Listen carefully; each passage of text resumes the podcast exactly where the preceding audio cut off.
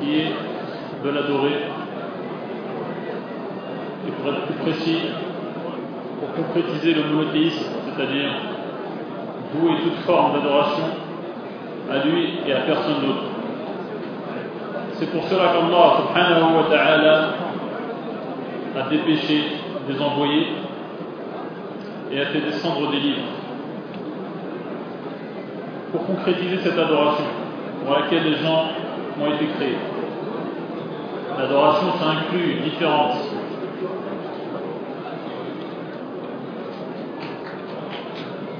différentes formes, telles que la prière, telles que le fait de promettre à Allah de réaliser pour lui telle ou telle chose, ou autre forme d'adoration. Et cette adoration repose sur des piliers. Le premier de ces piliers est le fait d'être entièrement soumis à Allah subhanahu wa ta'ala. Le deuxième pilier est le fait que cette adoration soit animée dans l'amour total et complet. Et le troisième pilier est que cette adoration doit reposer sur la peur et l'espoir en même temps. Et pour que cette adoration soit acceptée, il faut qu'elle réponde à deux conditions. La première, c'est que l'intention pour laquelle l'adoration a été réalisée soit pure. C'est-à-dire que si une personne adore un autre qu'Allah en réalisant cette adoration, elle, n'est tout simplement pas acceptée. Ou si il réalise cette adoration pour Allah et pour quelqu'un d'autre, avec lui, cette adoration également sera rejetée. C'est la première condition. Et si cette adoration est vouée à un autre qu'Allah subhanahu wa ta'ala, vous savez, la deuxième condition est d'être en conformité avec la religion et le sommet du prophète sallallahu alayhi wa. Si cette adoration est vouée à un autre qu'Allah, c'est ce qu'on appelle un shirk, le polythéisme. Et ce péché est tellement grave qu'il n'est pas pardonné.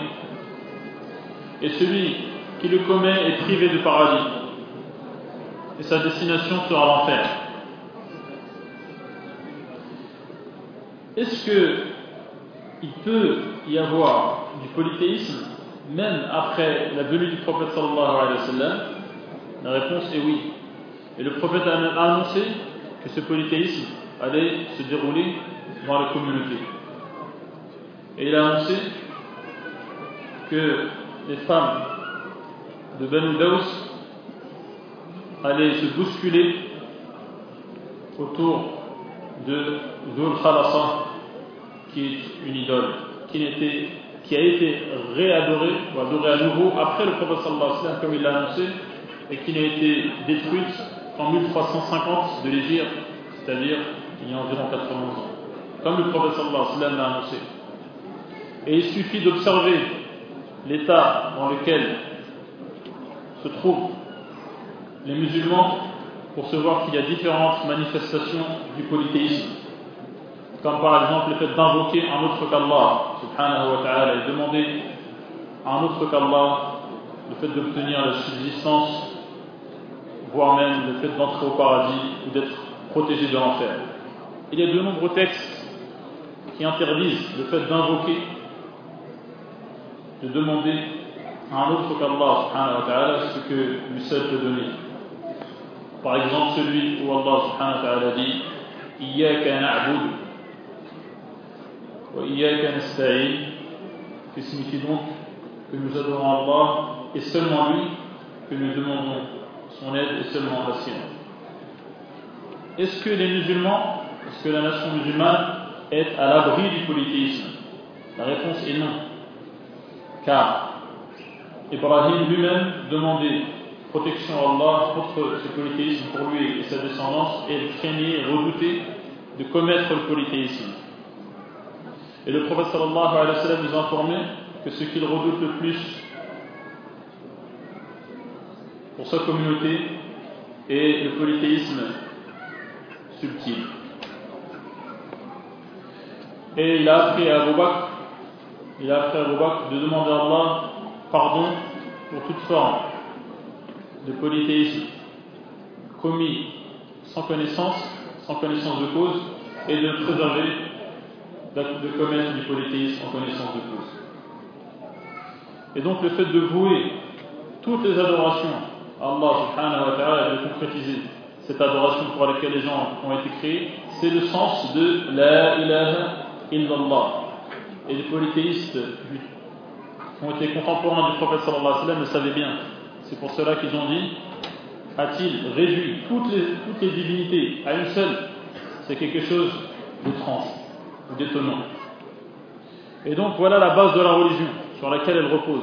Le fait de vouer toute forme d'adoration à Allah et à personne d'autre. Comme on le voit dans le hadith de Mu'ad, quand le prophète l'a envoyé au Yémen, c'est-à-dire dans le sud de l'Arabie, il lui a dit que la première des choses à laquelle tu les invites soit le fait de dire la ilaha illallah dans une version, dans le fait que invite-le au fait de n'adorer personne d'autre qu'Allah. Et c'est la religion de pureté.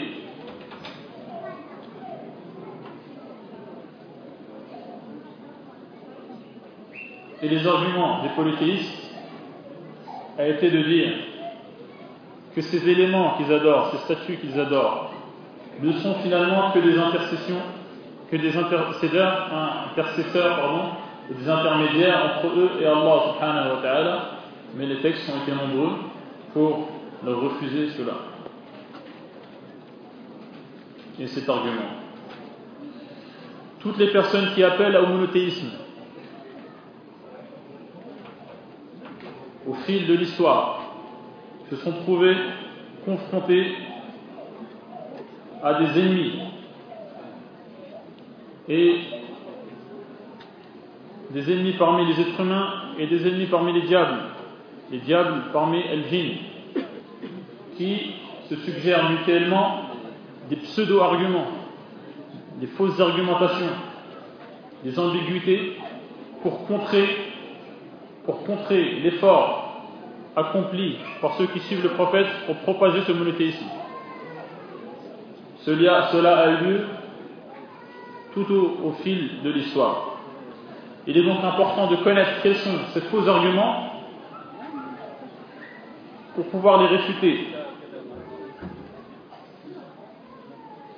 Et donc les savants ont donné de l'importance à ce sujet, au fait de réfuter et de répondre aux fausses argumentations aux pseudo-preuves.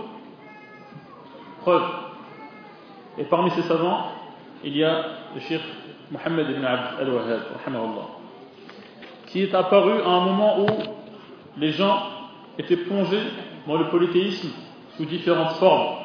Ils se sont remis à adorer des éléments de la nature, comme les arbres, ou à adorer des êtres humains.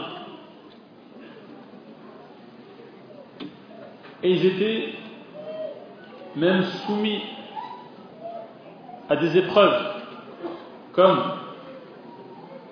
un homme qui était aveugle, qui s'appelait Samson, et qui disait aux gens Donnez-moi de vos biens et de vos richesses, sinon il va vous arriver tel et tel malheur. Et effectivement, ceux qui refusaient étaient frappés de certains malheurs. C'était une épreuve à laquelle ils se sont trouvés soumis. Et peut-être bien également qu'il était en contact avec des diables qui l'aidaient dans sa besogne.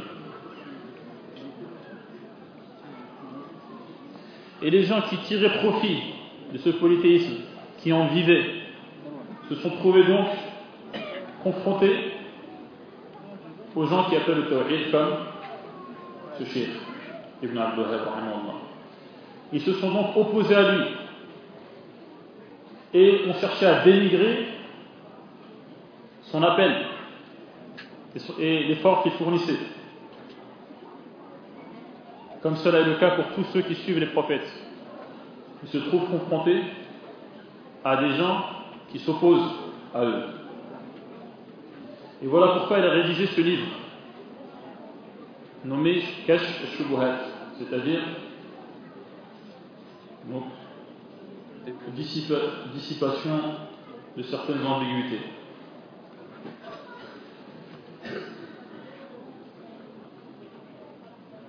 Et donc, dans ce livre, il nous apprend notamment qu'à chaque fois que le polythéisme est apparu sur terre, Allah subhanahu wa ta'ala a envoyé des messagers.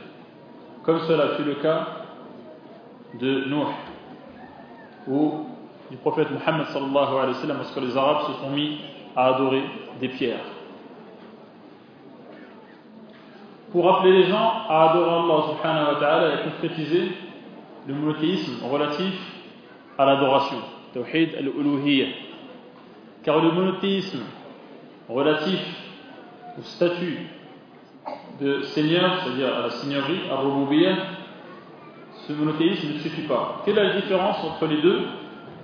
Le fait de dire qu'Allah subhanahu wa ta'ala est unique de par ses actes, c'est-à-dire qu'il est le seul à créer, le seul à donner, le seul à diriger le monde, ça s'appelle Tawhid al c'est-à-dire considérer qu'il n'y a qu'un seul Seigneur, qu'il n'y a qu'un seul à diriger ce monde. Mais cela ne suffit pas. Il faut également concrétiser le monothéisme concernant l'adoration, c'est-à-dire c'est-à-dire vouer toutes ces adorations, quelles que soient ces formes, à un seul, qui est Allah subhanahu wa ta'ala.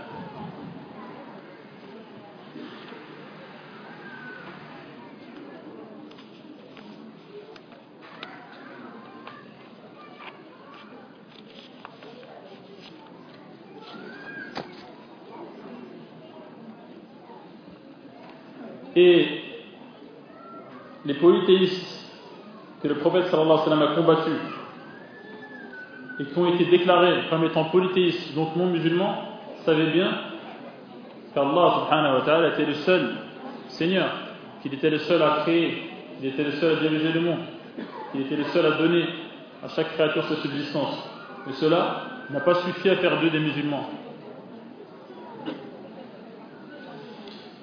Et le problème, c'est que même si dans certaines de leurs adorations, ils n'adoraient qu'Allah subhanahu wa ta'ala purement et exclusivement, mais dans d'autres formes d'adoration, ils adoraient d'autres divinités. Cela a donc été la cause pour laquelle ils n'ont pas été considérés comme musulmans.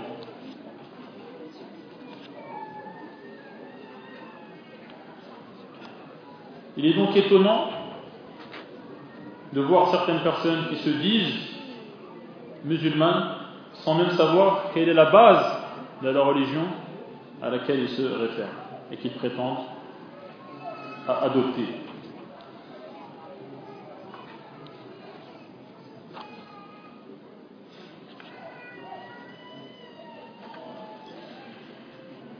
Et donc celui qui apprend cet élément, parce qu'il ne suffit pas de considérer qu'Allah est le seul Seigneur et que nous n'aurons la foi que lorsque toutes nos adorations sont vouées à Allah et que beaucoup de gens croient avoir compris l'islam alors qu'ils en ignorent la base, tout cela nous fait prendre conscience qu'être monothéiste réellement est une énorme faveur et un bienfait considérable qui fait que cela doit faire de nous des personnes heureuses de connaître le monothéisme et de l'appliquer et animées d'une joie à ce sujet. D'une joie qui est également mêlée d'une crainte de perdre cette faveur et donc de redouter de quitter, de quitter cette faveur vers le pauvre, vers la mécréance.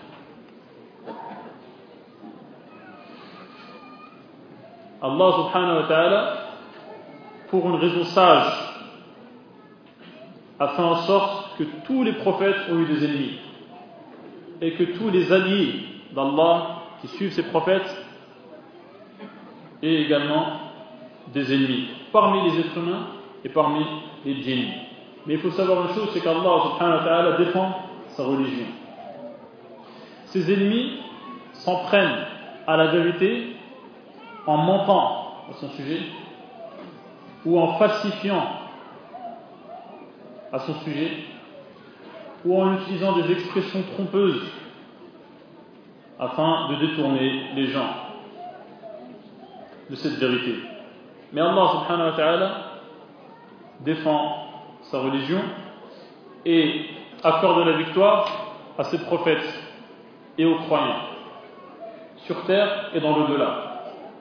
Cela peut se manifester par une victoire suite à un conflit armé ou une victoire dans, sur la scène du débat et de l'échange d'arguments. Allah donc prend en charge la défense de ses alliés. C'est pour cela que les alliés d'Allah ne doivent pas perdre patience si euh, donc cette propagande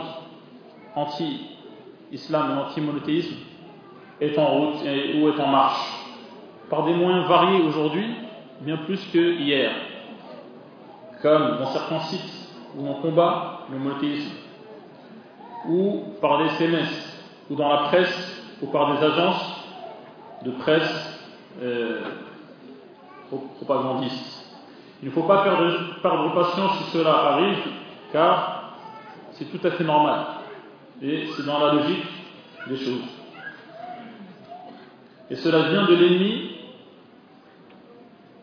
le diable, qui a juré de s'opposer et de se tenir sur la voie de la, vérité pour empêcher les gens de la suivre. Mais cet ennemi ne peut rien du tout contre ceux qui s'en remettent à Allah subhanahu wa ta'ala et qui s'en remettent au texte, au Coran et au hadith du prophète sallallahu alayhi wa sallam. Pour ces gens-là, ce que manigance le diable est faible. Elle n'aboutit à rien.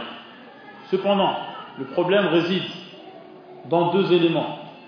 Le premier, c'est lorsque les savants baissent les bras et n'exposent pas assez clairement la vérité. Ou, deuxièmement, lorsque participent au débat et à ce conflit entre la vérité et le faux, lorsqu'ils participent des gens qui ne sont pas aptes à le faire.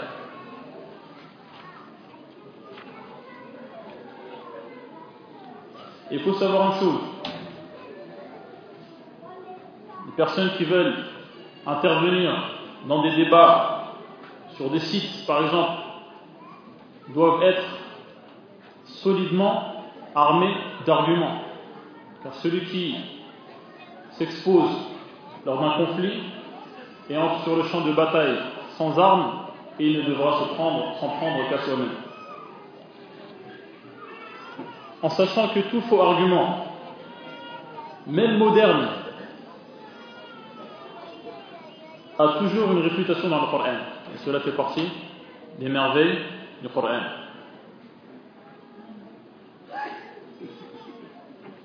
Et de son caractère inimitable. Toute personne qui critique l'islam ou une des lois de l'islam, la réfutation à cette personne se trouve dans le Coran. On avait déjà dit que les traductions seraient résumées. Le résumé consiste notamment à ne pas traduire les versets et les hadiths, mais le sens est exprimé, est gardé. Comment répondre aux faux arguments? Il y a deux manières. Une manière générale et globale, qui consiste à savoir que tout faux argument, toute ambiguïté se base sur des textes équivoques, c'est-à-dire qui laissent la place à diverses interprétations. Et la réponse, c'est qu'il y a des textes univoques qui ne laissent la place qu'à une seule interprétation. Et donc, il faut ramener les premiers au deuxième. Également, celui qui apporte un faux argument, comment accepter son argument, seul et unique, et délaisser les dizaines, voire les centaines d'autres arguments qui disent le contraire de ce qu'il cherche à affirmer. Par exemple, ceux qui disent qu'on a le droit d'invoquer les prophètes après leur mort parce qu'ils ont une place importante auprès d'Allah La réponse sont la multitude et, la multitude de textes qui mentionnent que l'intercession est conditionnée et que c'est à Allah qu'elle appartient et qu'il ne l'accorde qu'à ceux à qui il, veut. Également ceux qui n'ont que faire du respect des vies humaines et qui appellent donc au, meurtre injustifié en, se basant par exemple sur le verset Waqful al-Mushrikin, tuer les polythéistes. Nous disons ce texte signifie bien sûr quelque chose, mais il y a d'autres textes où Allah subhanahu wa ta'ala demande à son prophète d'accorder l'asile à tout polythéiste qui la demande. Ou d'autres textes où le prophète sallallahu dit de dénoncer les accords avant de s'en prendre aux polythéistes. Et ensuite, il y a les réponses détaillées à chaque, concernant chaque faux argument ou chaque ambiguïté, comme celle que nous venons de citer.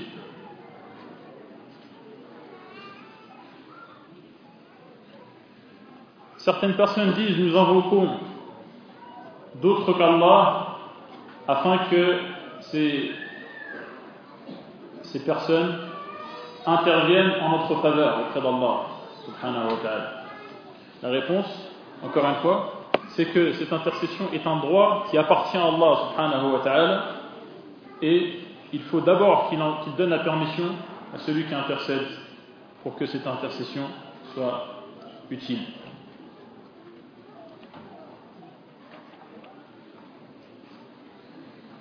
Il y a certaines personnes qui disent nous avons le droit de commettre du polythéisme.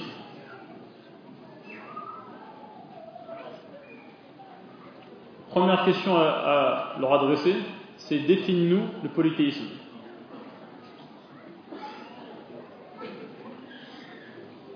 En fin de compte, cela signifie qu'ils ont le droit d'accomplir le polythéisme. Mais avant cela, on leur dira définis-nous le polythéisme. S'il ne sait pas le définir, dans ce cas-là, on lui dira tout simplement que ce que tu fais est une adoration et que cette adoration est vouée à un autre qu'Allah et cela est le polythéisme qu'Allah subhanahu wa ta'ala interdit. Il y a un autre cas où certaines personnes disent que le polythéisme qui est interdit et qui est blâmé, c'est le fait d'adorer des statues. Alors que nous, nous adorons des êtres vivants ou des êtres qui ont vécu des êtres humains La réponse c'est que Allah subhanahu wa ta'ala a blâmé les idolâtres qui adorent les statues parce qu'ils ont dirigé une forme d'adoration à un autre qu'Allah. Et c'est également le cas pour vous qui adorez des êtres humains.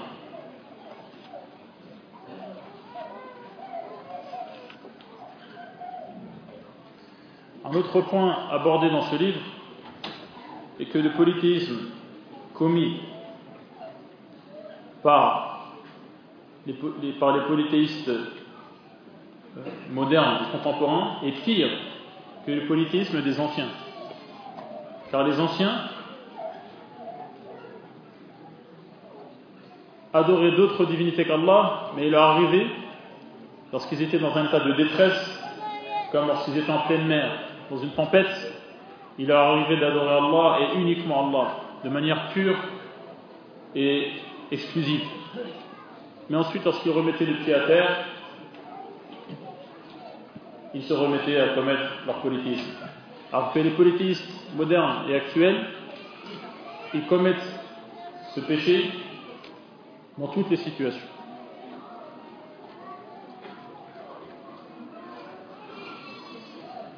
Et également, les anciens polythéistes vouaient des formes d'adoration aux statues, par exemple, parce qu'elles représentaient des gens qui avaient une importance et des gens de bien et des gens respectables, comme Allet, qui est une statue qui est adorée à Taif, qui n'est en fait que la représentation d'une personne qui offrait de la nourriture aux pèlerins. Et ensuite, il y a eu une statue à son effigie pour se rappeler de lui, et ensuite les gens au fur et à mesure se sont mis à l'adorer. En revanche, les polythéistes actuels adorent des gens qui n'ont aucune importance et qui n'ont aucune valeur. Il y a même certains qui, adorent des gens qui n'existent même pas.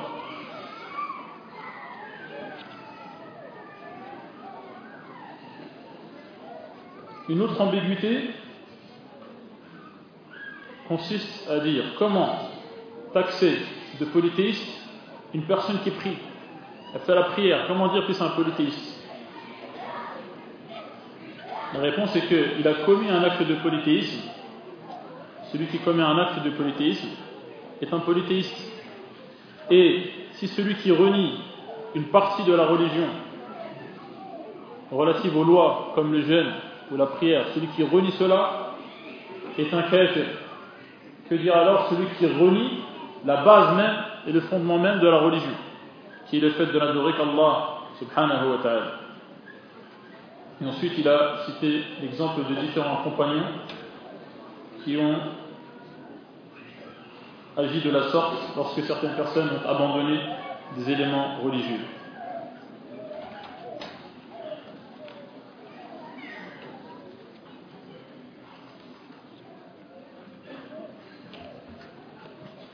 Et il y a à ce sujet l'exemple de Zat ou c'est-à-dire que certains, parmi les compagnons, lorsqu'ils sont passés à côté d'un arbre, ont demandé au prophète sallallahu d'accrocher leurs armes à cet arbre, comme les polythéistes avaient l'habitude d'accrocher leurs armes à un arbre afin que leurs épées soient bénies et soient plus efficaces.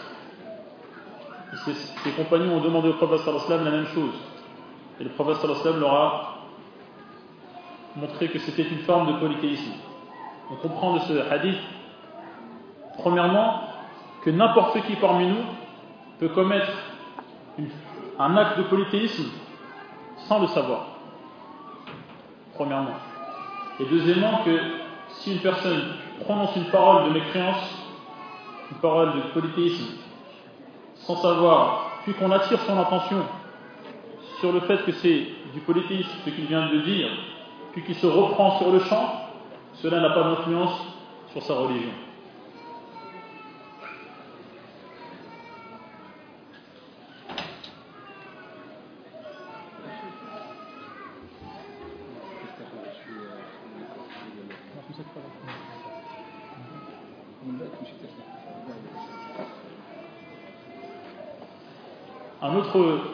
Faux argument consiste à dire, de la part des polythéistes, mon cœur est habité par le polythéisme. Et donc, je peux faire ce que je veux avec mes membres. La réponse est que le, le monothéisme, le tawhid, doit se manifester dans le cœur, par la langue, dans les expressions et également par les membres, dans les actes. Le monothéisme doit se manifester dans tous ces aspects.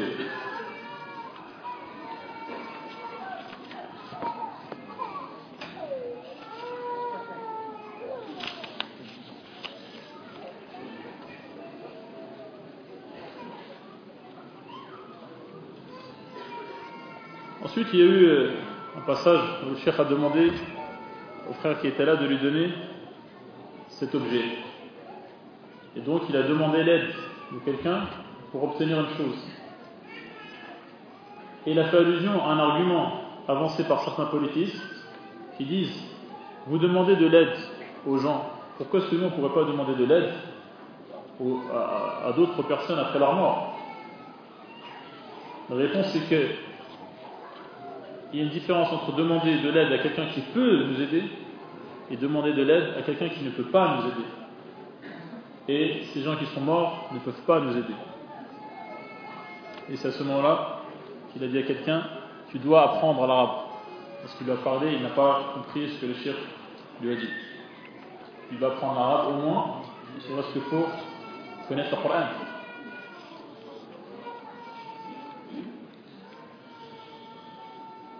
Il y a également un faux argument qui consiste à citer l'épisode où Ibrahim a été jeté dans, le feu. un feu allumé par les polythéistes. Ils ont voulu se débarrasser d'Ibrahim en le jetant, en le catapultant dans, un, brasier. Et lorsqu'il était donc catapulté, au moment où il était dans le ciel, et, euh, lui a proposé son aide. Il a dit Je n'ai pas besoin de toi. Et il a dit Allah me suffit. Et cela n'est pas un argument, car c'est Jibril lui-même qui a proposé son aide. Il a proposé son aide. Et il a refusé cette aide. Pourquoi? Pour s'en remettre entièrement à Allah subhanahu wa ta'ala. Et cela est encore plus fort.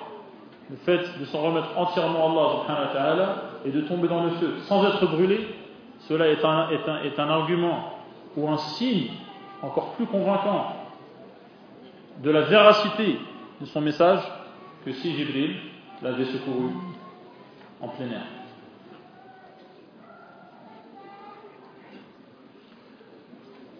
Concernant les personnes qui disent dans mon cœur il y a le, monothéisme, donc ce n'est pas grave ce que je fais. Non, j'ai inversé. Tout à l'heure je voulais dire qu'il ne suffit pas de dire la ilaha illallah et, de commettre du polythéisme et de dire que parce que j'ai dit la ilaha illallah, ce n'est pas grave ce que je fais comme polythéisme.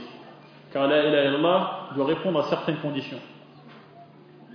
Et celui qui commet du polythéisme n'a pas rempli ces conditions, donc la ilaha illallah, le fait de le dire, ne lui est d'aucune utilité.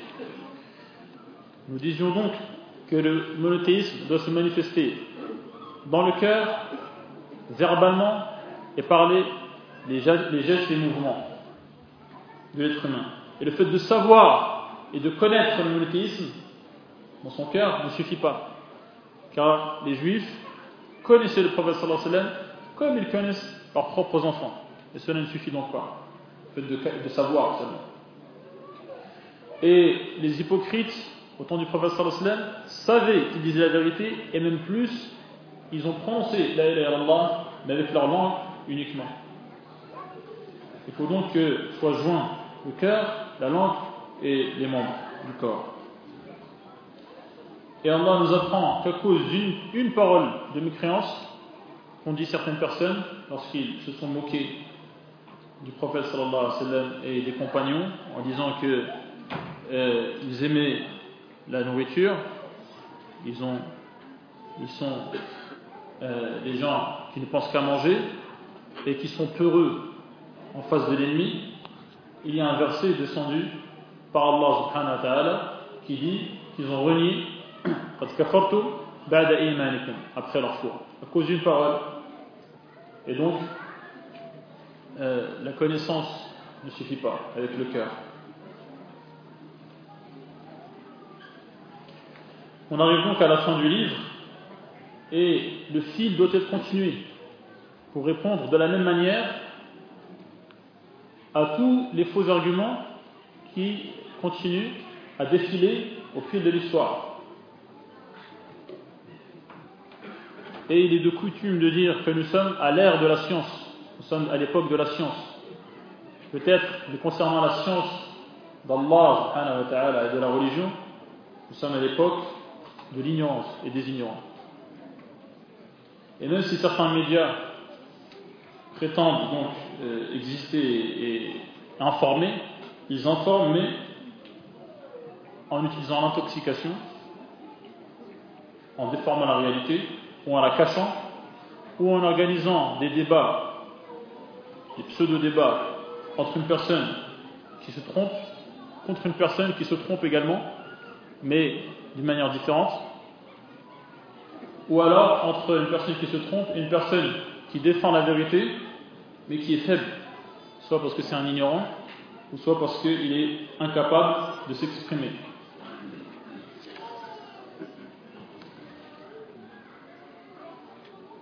هذا والله أعلم